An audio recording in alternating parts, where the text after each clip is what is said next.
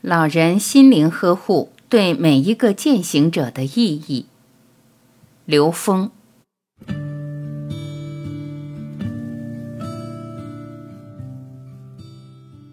回顾十方园最初建立，就是立足在心灵呵护事业上。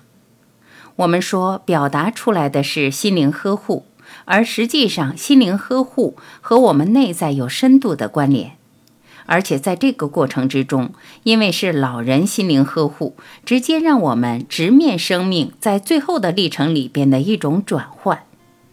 实际上，我们在最初接触老人的时候，因为我们自己对生命、对死亡的理解建构在我们三维的认知系统上，所以我们对这种理解往往会有一定的限制，而且大家多多少少对生死有一种恐惧。一个人说他不怕死，可能从某种意义上说是一种概念。如果一个人真正理解生命，真正通悟生命的意义后，再去谈生死的时候，那对死亡有一个更深层次的理解。而实际上，我们在今生今世，我们面对着所有的生命生死，其实都是对我们个人生命的一次深刻的教育。为什么这么讲？因为这个世界是我们内在投影出来的，我们自己的内在认知投影出来我们眼前面对的所有的存在，所以在我们一生之中，我们经历老一辈的人的去世，我们看到他们面对死亡的这种生命状态，在这个过程中，我们又看到了长辈还会面对我们的兄弟姐妹，直到自己面对死亡。这个过程对每一个人来讲是一次深刻的生命教育。坦率讲，其实我们会面对不同类型的死亡的状态和面对生死的状态，每一种状态都在提醒我们，你真正选择的是一种什么样的状态走向生命的终点。所以，每一个人的面对生死、面对死亡的时候的这个状态，是我们自己投影出来的。如果你在这个过程中真正理解到死亡并不是一个生命的结束，当然我们说的这个生命是一个广义的概念。在我们现实之中，在三维空间，生命有一个完整的过程，它从出生到死亡。但实际在更大的时空格局里面，这个出生并不是我们三维想象的，是从娘胎里出来的。因为在更大的时空格局里面，我们的生命来源于高维空间，我们是从高维空间投影到这个空间里来的。所以在《道德经》里边，面对生死的时候，他在讲出生和入死。什么叫出生？从高维空间投影到这个空间叫出生，入死叫回到高维空间去。要没有理解到生命的这种意义的时候，往往在三维空间对死亡充满了无知和恐惧。这种无知和恐惧，让我们在生命的整个过程中伴随着一生。一个人如果真正超越对死亡的恐惧的话，那么他在现实人生的状态非常不一样。在三维空间的人，因为整个能量系统的成住坏空，形成了我们的生老病死。如果我们对整个宇宙时空能量了解的话，我们内在的高维智慧、高维能量系统是超越死亡的，是超越我们这个时间线的。因为在三维空间，时间是常量，可是到了四维，时间是变量，我们可以任意到过去，任意到未来。所以它根本不存在我们在三维空间认为的死亡。当然，很多三维的人很难真正的理解。但是，当我们真正从人类各种智慧得到启发的时候，我们才真正知道，人类所有智慧让我们去做的一件事情，就是持续提升我们意识能量的维度，也就是提升灵魂的高度。我们认为时间是常量。我们认为，只有在三维空间里才能呈现现实的意义，但是我们根本没有想到，其实这个三维空间只是我们无穷多三维投影之一。我们更高维度的投影源投影出了无穷无尽的三维，这些平行空间，它们高度的平等。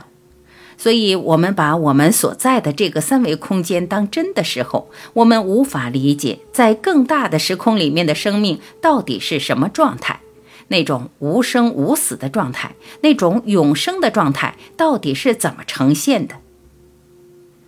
其实，随着人类二零一二年以后集体进入高维能量引领的时代，我们的时空发生了巨大的变化。这种变化告诉我们。两个系统在同步发生着，一个整体三维能量结构正在迅速崩坏，相当于一个抛物线的下半部是一个沉船轨迹，而人类的主体能量已经进入一个高维引领的时代了。我们把它叫法船，叫太空船。每一个生命在这个时空点上做了很重要的选择，就是上太空船还是上沉船。让我们每个人开始直面生命。二零二零年的疫情让我们每一个人不得不考虑生死。即使你没有在这个过程里直面某一个生命的离去，但起码你会看到，你会听到，这个世界每天每时每刻都有人离去。如果我们对生命没有充分的理解和领悟的话，我们会产生恐惧。现实生活在恐惧状态里的人，他的能量是下念，怎么能超越这样的恐惧？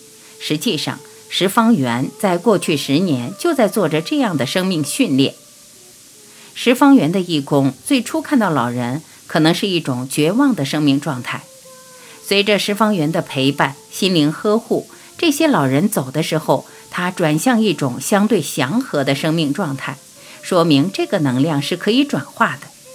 而这种能量的转化，跟每个人自己的内在的转化有着高度的关联。你内在没有转化，你投影不出一个老人在你面前从一个恐惧的状态转向一个平和祥和的状态。但是这些并不够，为什么？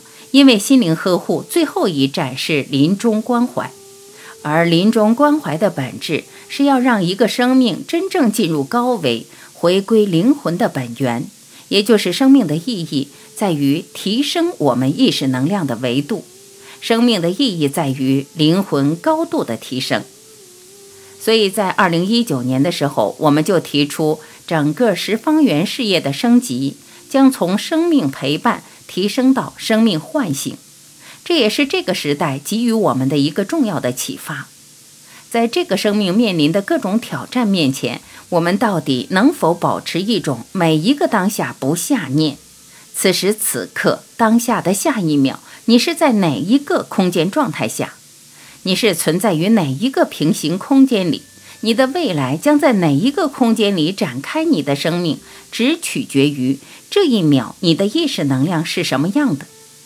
所以，随时能够善护念。当生命遇到挑战的时候，随时能够调整，这是对生命永久的、持续的教育。这教育是自我教育，是一种自我唤醒。当你能够随时觉察每一个当下，在一种不下念的状态的时候，你会投影出现实中所有的存在都是在不断的转向更美好的状态。但如果在现实中你处在下念的状态下的时候，你会发现生活中会变得越来越糟，所以老人心灵呵护是让我们每一个人通过这样的生命实践去理解生命，理解生命的突破，理解生命的超越，真正知道我们生命的意义在于持续提升我们意识能量的维度。每一个生命的归属都应该进入更高的维度，生命的意义在于。走的时候比来的时候灵魂的维度更高一点，所以所有从事这项事业的人超越了功德相。如果在这个事业里面认为自己在做好事，认为自己在帮助别人，这个并不通透，因为真正帮助的是自己生命的觉醒。你的觉醒会投影出觉醒的生命，这是个非常简单的逻辑。当我们自己在不断觉醒的时候，你会发现你周围所有的朋友、伙伴、家人都在提升，会看到这个世界的人心变得越来越美好。付出是生命的第一需要，十方缘在践行着无条件的付出。当你体验到无条件的付出，当下生命喜悦的时候，才知道自己的选择有多么的正确。在这种选择下，投影出来的周围都在付出，所以爱与陪伴的本身是践行着付出，是生命的第一需要，也就是中华的信仰系统，就是雷锋精神，就是全心全意为人民服务。这种践行以付出为生命的第一需要，验证生命的本自具足。感谢聆听，我是晚琪，再会。